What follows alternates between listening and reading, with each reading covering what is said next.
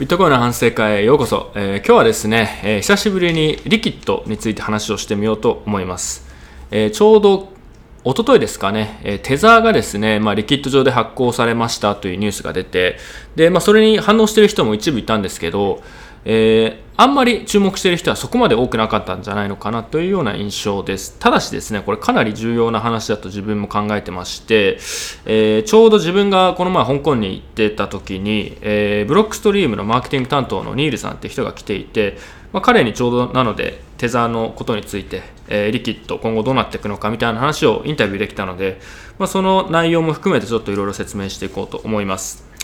で、リキッドに関してはですね、まあ、大石さんがビットコイン研究所の方でちょうどコラムを書いていたんですけど、まあ、なのでかぶっちゃったんですけど、まあ、自分もせっかく、えー、ブロックストリームの人に話を聞いたりとか、あとは自分の考え方が一部少し違うところもあるので、えー、説明をしていこうと思います。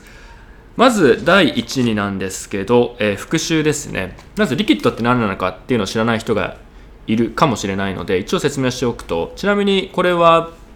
去年の年末くらいに動画にしたので興味のある人はそちらを見てほしいんですけど、えー、リキッドっていうのはですねブロックストリームという会社が作っている、えー、サイドチェーンソリューションのプロダクトです。でサイドチェーンって何かっていうと、まあ、これも説明すると長いので端折りますけど、えー、簡単に言うとビットコインを使って、えー、ビットコインと1対1でペックした紐づいたコインをサイドチェーン別のチェーン上で発行できるみたいな技術です。でリキッドはそれを使うことで、まあ、端的に言えばビットコインでより匿名性の高い送金ができるようにしたりとか、えー、まあ、より高速な送金、えー、ビットコインの10分のブロックタイムに対してリキッドでは1分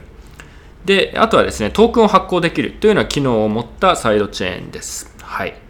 で、えー、まあ、ここまでの話は以前にしていてですね、で、それらの特徴とかを考えると、ステーブルコインとかなり相性いいよねっていうのと、あとはセキュリティトークン、まあ、STO ですね、とかと相性いいよねっていうような話を、えー、していたんですけど、以前、まあ、ちょうど実はそういう話がここに、まあ、数ヶ月でどんどん増えてきていて、えーまあ、先日のテザーが、え、リキッドで発行されるよっていうのもそうですし、えー、STO を、えー、リキッド上でやろうっていうようなプロジェクトも出てきています。なので今日そこら辺についてまとめて聞いたのでアップデートをします。はい。まずですね、えー、まあ、そんな感じで、リキッドは、えー、復習を各自してほしいんですけど、えー、じゃあ何がそんなテザーオンリキッドすごいのかって話なんですけど、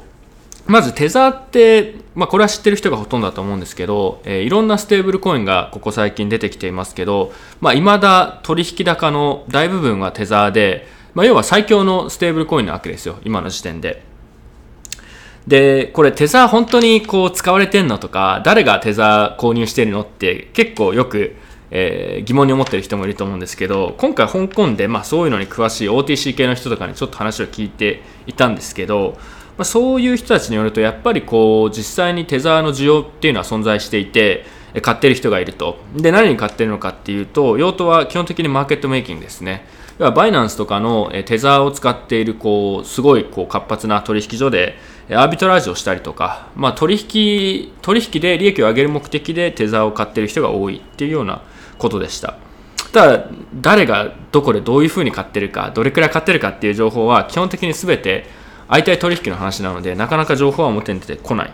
ですけどただちょうど先日あの記事も出てたんですけどテザーの需要の一つとして中国の、えー、貿易業者がロシアでテザーを購入してで中国の中から外へ中国国外へ、えー、お金を移動させるっていうような用途として使ってるみたいなことをそういう記事が出ていたりしてですね、まあ、確かにどうやらテザーを買ってる層が、えー、いるんだっていうところはなんとなく今回自分も、えー、把握できました。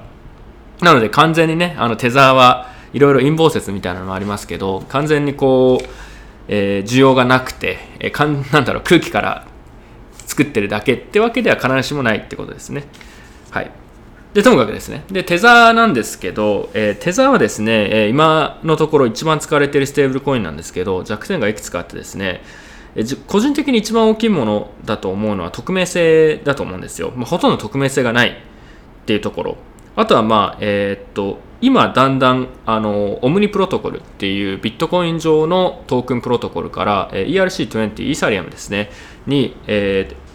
えテザーの発行が移っている最中で、えー、そうすると移動のスピードブロックタイムはイーサリアムの方が速いので少しずつ速くなっていくとは思うんですけど今のところオムニ特にオムニ上の、えー、トークンテザーだと取引所間の移動ですごいスピードが遅いと。そうするとアービトラージを狙ってる人とかからすると機会を逃してしまったりとか損してしまう可能性があるっていうことですね。なのでこの匿名性とスピードっていうのは結構大きな、えー、テザーの課題でしたと。まあ、他にも細かいものはいろいろあるんですけど、まあ、この2つが大きいんじゃないのかなと思っています。でそうするとあのリキッドって完璧にここにフィットしていてより匿名性が高いテザーの送金ができるのと、えー、ビットコインと比較して、まあ、1分でファイナリティが得られるっていう、えー、まあ、素早い、えー、ブロックタイム素早い承認っていうのが特徴なのでもともとリキッドっていうのは取引所間のビットコインの動きをもう少し改善しよう効率化しようってところにテザーがそこで乗ってくることでビットコインだけじゃなくてテザーで似たようなことができるっていうのは、えー、特にテザーでトレードをしている人えー、バイナンスとかでテザーでマーケットメイキングしたりとかアービトラージを狙ってる人とかにとってはこれはかなり大きな、えー、強みになると思います他にもですねテザーがリキッドに乗ることで、えー、分散取引がテザーはあリキッドですね。リキッドができるので、簡単に言うと、え、リキッド上で発行したいろんなコイン、トークンが、えテザーのステーブルコインと、え、分散取引ができるっていうようになるのも、これもかなり大きくてですね、えー、リキッド上でトークンを発行するメリットとかインセンティブっていうのがこれで増すっていうような見方もできます。なのでね、えー、あまりこう、大きな変化に見えないんですけど、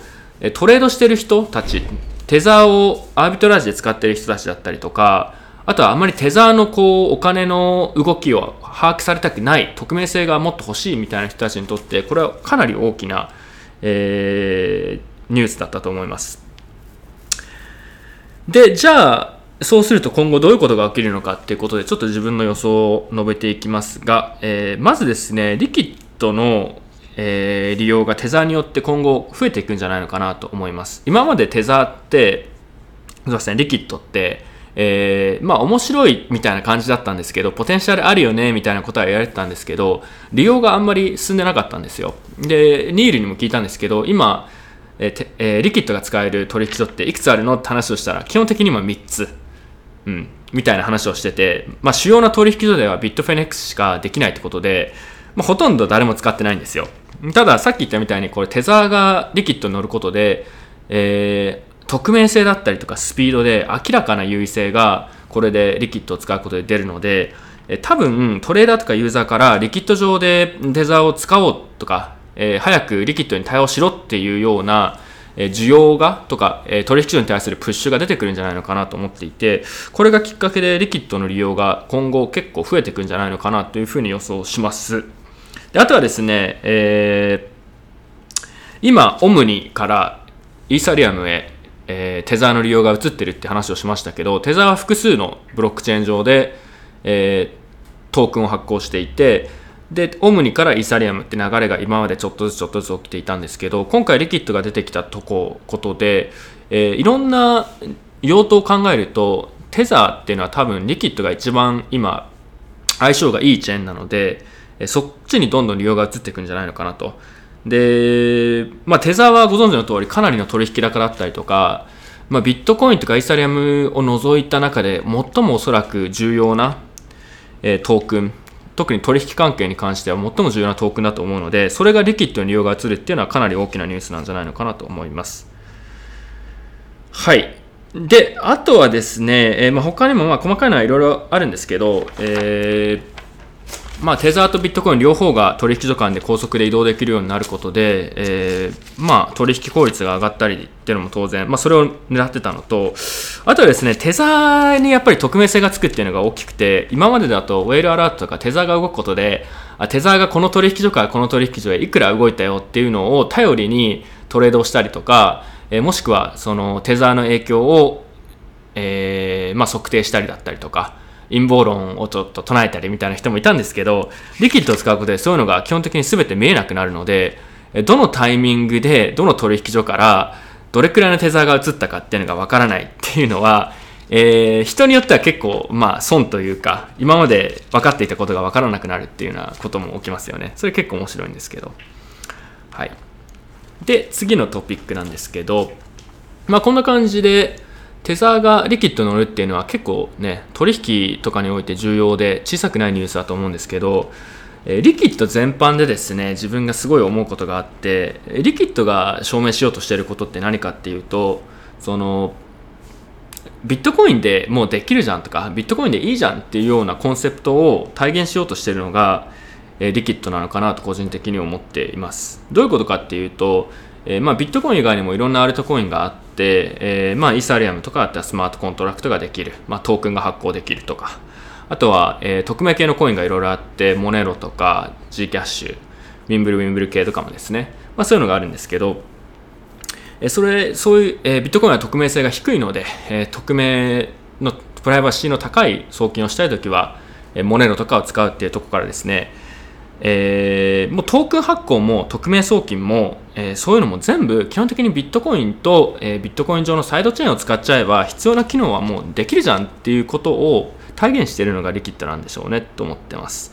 でさっきテザーの話をしましたけどリキッドを考える上でもう一つ重要なトレンドがあってですねリキッドセキュリティーズって確か呼ばれてたんですけど、まあ、これは簡単に言うとリキッド上でトークンを発行してえー、 Security Token Offering、まあかまあ、債券、株式、えー、あとはまあリアルエステートかな、えー、不動産だったりとか。の権利をトークン化して、えー、リキッド上で流通させることができるっていうようなプロジェクトなんですけどこれどういう風な仕組みで動いてるかって多分あんまり日本で知られてないと思うんですけど、えー、イーサリアムの場合、えー、トークンを発行して STO としてやりますよとかっていう時は基本的に全ての条件をスマートコントラクトとしてオンチェーンに記録するっていう手法を取ることが多いと思うんですよ。まあ、要は、えー、このアドレスにしか送れないよとか、えー、いくら以上は送れないよとか、この時間帯は送れないよとか、まあ、いろんな条件があると思うんですけど、それをスマートコントラクトで記述できるっていうのが、まあ、イーサリアムの強みだと思うんですけど、えー、リキッドの手法っていうのはどういうものかっていうと、えー、それを全てオンチェーンに記録する意味はもともとないと。なんでかっていうと、そのいろんな条件っていうのは常にアップデートしなくちゃいけないので、えコントラクトのアップデートをする主体がいるんだったら、まあ、そもそも別にスマートコントラクトを使う必要がないっていうのと、えー、いろんな条件の情報を外部から取ってくる、まあ、オラクルが集権化されている場合そもそもスマートコントラクトを使う必要がないみたいな批判がずっとあってですね。でリキッドの場合はそれを2 of 2のマルチシグでやっていて、えー、1つの鍵は、ユーザーが持っている。でもう一つの鍵は裏でそのいろんな条件をアップデートしたりとか外部の価格情報だったりとかそういう外部情報を取ってくるオラクルと呼ばれるところが、えー、持っている、まあ、こうすることで、えー、セキュリティトークンを発行した主体が条件を変えたが変えたがったりとかもしくは、えー、特定のこのアドレスに例えばブラックリストにこのアドレスを追加してくださいって言った時に、まあ、柔軟にそういう変更をできる。っていうようなことができて同時に non-custodial な状態を保てるみたいなそういうアプローチを取っていてですね、まあ、リキッドが何をしようとしているかっていうと要はもうマルチシグの2 of 2の、えー、マルチコントラクトだったりとか2 of 3とかそういうものを使えば大体の現実的なスマートコントラクトというかそういうコントラクトっていうのはビットコインだったりとかサイドチェーン上で現実実現できちゃうよねっていうところがリキッドがやろうとしてることなんですよね。で自分はこのアプローチはまあかなり現実的だなと思っていて、まあ、確かにそのそうですねスマートコントラクト系のんプロジェクトを見て思うのは、まあ、これそもそも分散化されてないとかそもそもオラクルが集権化されてるからスマートコントラクト使う必要ないっていうのは前からまあ思ってるとかあったのでで前からそういう批判をしてビットコイナーもいたんですよただそれを今まで形にするっていうとこまで来てなかったんですけど、リキッドが出てきたとこでトークンの発行だったりとか、スマートコントラクト、匿名送金、そういうものが全部まあ、もう大体全部できちゃうじゃんっていう、うん、実用的なもの、有用なものはそこでできちゃうよねっていうようなアプローチをしているのがリキッドっていうふうに覚えておくといいかなと思います。で、今後ですね、他にもこのリキッド以外にもですね、まあ、油だったりとか、まあ、ビットコインを利用したマルチコントラクトを利用して non-custodial な状況を作ろうとか、いうアプローチは結構最近増えてきててですね、まあ、こういうものがそ今後特にリキッドが成功したとすると増えていくんじゃないのかなと思います。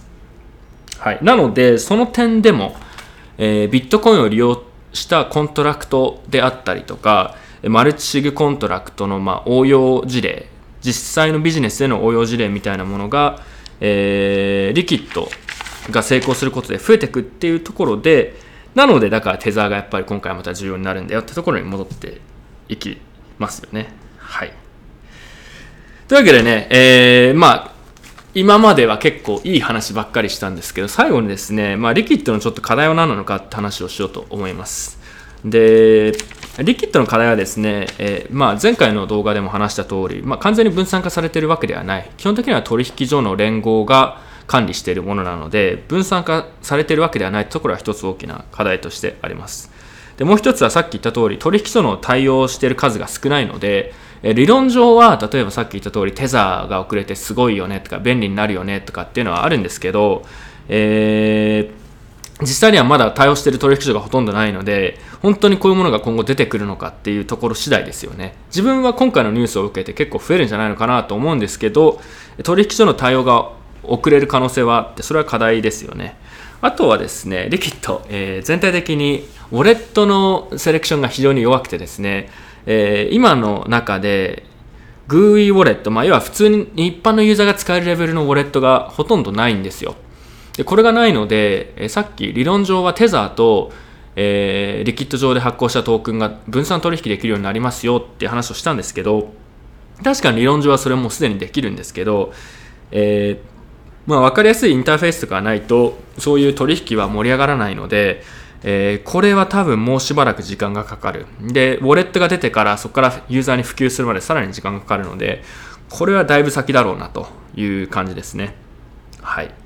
であとはまあテザー自体の問題ですよね。本当にテザーが今ちょうど裁判をニューヨークでやったりしてますけど、テザーが本当に、えー、ペッグを守れるのか、テザーが崩壊したら今言ったみたいな、えー、リキッド上にテザーが乗ってるっていう話も結構まあもう全部、あの、崩壊してしまうので、まあ、テザー自身が大丈夫なのかっていうような問題ありますよね。はい。というわけでね、えー、最後まとめに入っていきます。えー、テザーオンリキッドの話はですね、えー、あんまり注目している人はいないんですけど、かなり重要なトレンドの一歩だと思うので、えー、これは理解しておいた方がいいのかなと思います。うん、で、これが自分がブロックストリームのニールにも話を聞いていたんですけど、彼も、え、今回のニュースはかなり重視していてかなり大きいと思っていて、えー、今まで確かに、えー、普及だったりとか取引所での利用は限定的だったんだけど今回テザーがリキッド乗ることで、えー、まあ、これこれが本当に起爆剤になるんじゃないのかっていうふうに期待しているっていうようなことを言っていました。で、え次にですねテザーのテザーがリキッド乗ることで取引の効率特に取引所間の移動とかが効率化するので、えー、そこは普通に市場全体としてはいいことっていうのとあとは匿名性も向上する。でこれを今までテザーの匿名性がないということを頼りにトレードしていた人たちもいたんですけどこれはかなり投資家だったりとかトレーダーにとっても大きな変化になると思っています。でツイッターでね確か岩さんっていう人だったと思うんですけど岩さんがですねテザーがリキッド乗ることでおそらくビットコインのメインチェーン上のトランサクションも減るんじゃないのかっていう指摘をしている人がいてこれこれ確かにかなり面白いなと思って、えー、結構ビットコインのオンチェーントランサクションのどれくらいかはまあ何とも言えないんですけどかなりの部分が取引所間の移動に今まで使われてたっていう説があってですね。でそれがテザーでやった方が効率的だし匿名性が高いってなったらどんどんそっちに移っていくと思うんですよ。でそうすると、えー取引所間の移動の需要がリキッドに食われた場合にビットコインのオンチェーン上のトランスアクションは減るので、えー、まあ、トランザクション手数料がオンチェーンで減ったりだったりとか、まあ、そういう副次的な効果も出るかもしれないですね。うん、で、えー、リキッドが今回示すように、まあ、これビットコインでできるじゃんっていうようなこういうトレンドが今後さらに増えていくんじゃないのかなと思っていて、えこれは自分も以前、え油についてちょっと考察をしたりとかしていたんですけど、ま似たようなものがもう少し出てきてその中からかなり実用的に使えるものが出てくるんじゃないのかなと個人的には期待しています。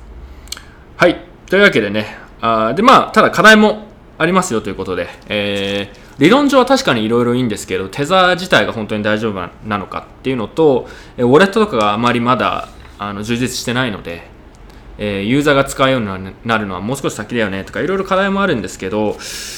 うん多分今回のニュースはね、えー、後から振り返った時に結構大きいニュースだったよねっていう風になるんじゃないのかなと思っています。なので皆さんもあの特に個人で投資をしている人とかもそうですし企業とかもそろそろこういうことにねちゃんと目を向けた方がいいんじゃないのかなと思っています。でブロックストリームのニールとかと話していたりとかそれでいても思いましたしあとは今回も香港でビットコイン系の人と会うことが多かったんですけど最近やっぱりライトニングもそうですしあちなみにリキッド上でライトニングを使っていうプロジェクトも走ってて、まあ、それは今日はあんまり話さないですけど、えー、まあ、リキッドライトニングあとは多分来週くらいに話せると思うんですけど RSK ですね。えー、とかだったり、ルートストックだったりとか、まあ、そういうビットコインに関する、えー、ピースがどんどん揃ってきていて、それぞれがちょうど今いろいろ動き始めて、進化していってるような感じで、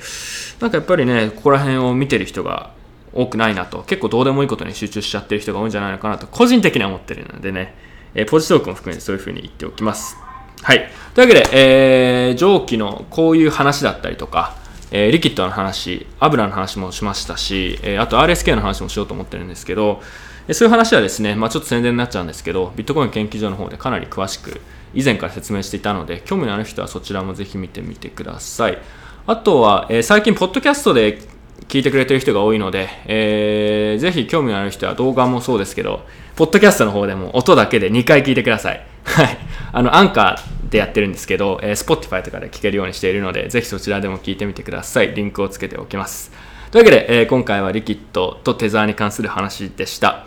えー、次の動画はですね、えー、定例放送があると思うんですけど、もしかしたらその前にもう一個、えー、ウォレットをずっと作ってる人と、えー、香港でまたかなり細かく話をしたので、えーまあ、ウォレット開発の現状と、ウォレットの収益化についてみたいな、ちょっとマニアックなんですけど、そういう話をしてみようかなと思います。ではでは。